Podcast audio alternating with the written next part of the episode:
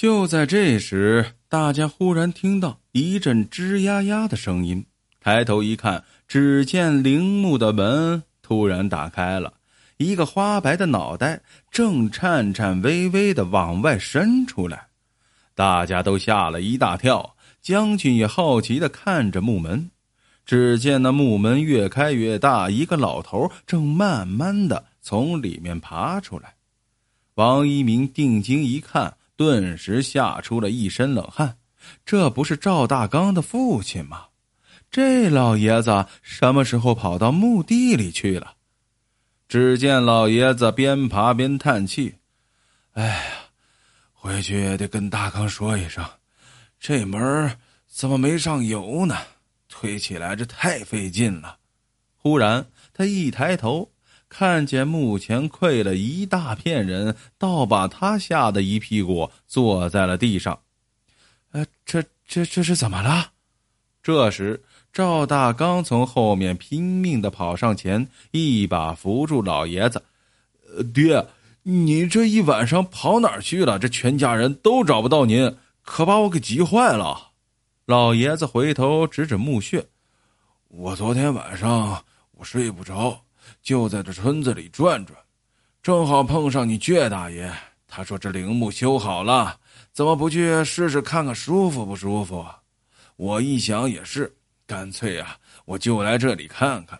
嘿，没想到在里面睡着了。我正睡得迷糊，这听见外面噼里啪啦的，就赶紧出来看看。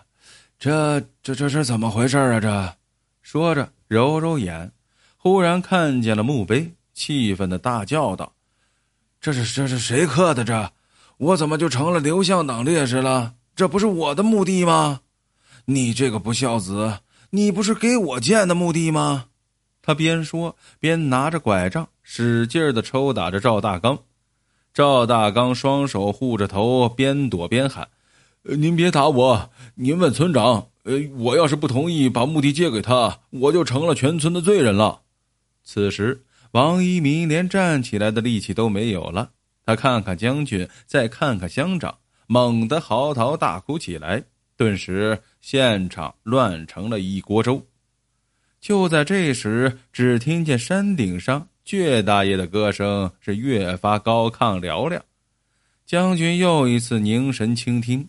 过了一会儿，只见倔大爷深一脚浅一脚的从山顶上走下来。他看到将军后，一句话也没有说，只是默默的往山下走去。将军好像明白了什么，紧紧的跟在倔大爷的后面。很快，两人来到了山脚下，真正的刘向党烈士墓啊，就在一片荒草丛里。小小的坟头前，只有一块残破的墓碑和一支燃尽的纸烟。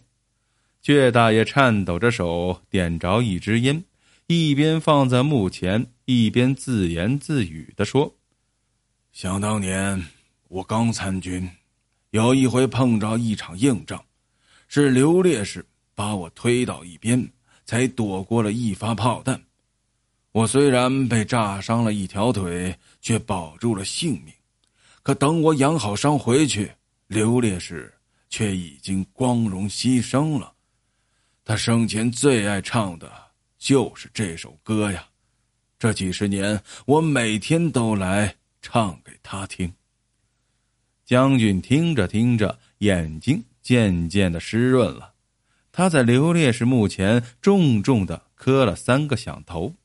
倔大爷捧起一把坟上的土，这里太冷清了，刘烈士在这里太寂寞了，要不？你把坟迁走吧，将军摸了摸墓碑。不，这里是他当年誓死保卫的地方，他应该留在这里，他不会寂寞的。以后我每年都会来看他。再说，有大爷您看着，我还不放心吗？看着将军坚定的眼神，倔大爷终于笑了。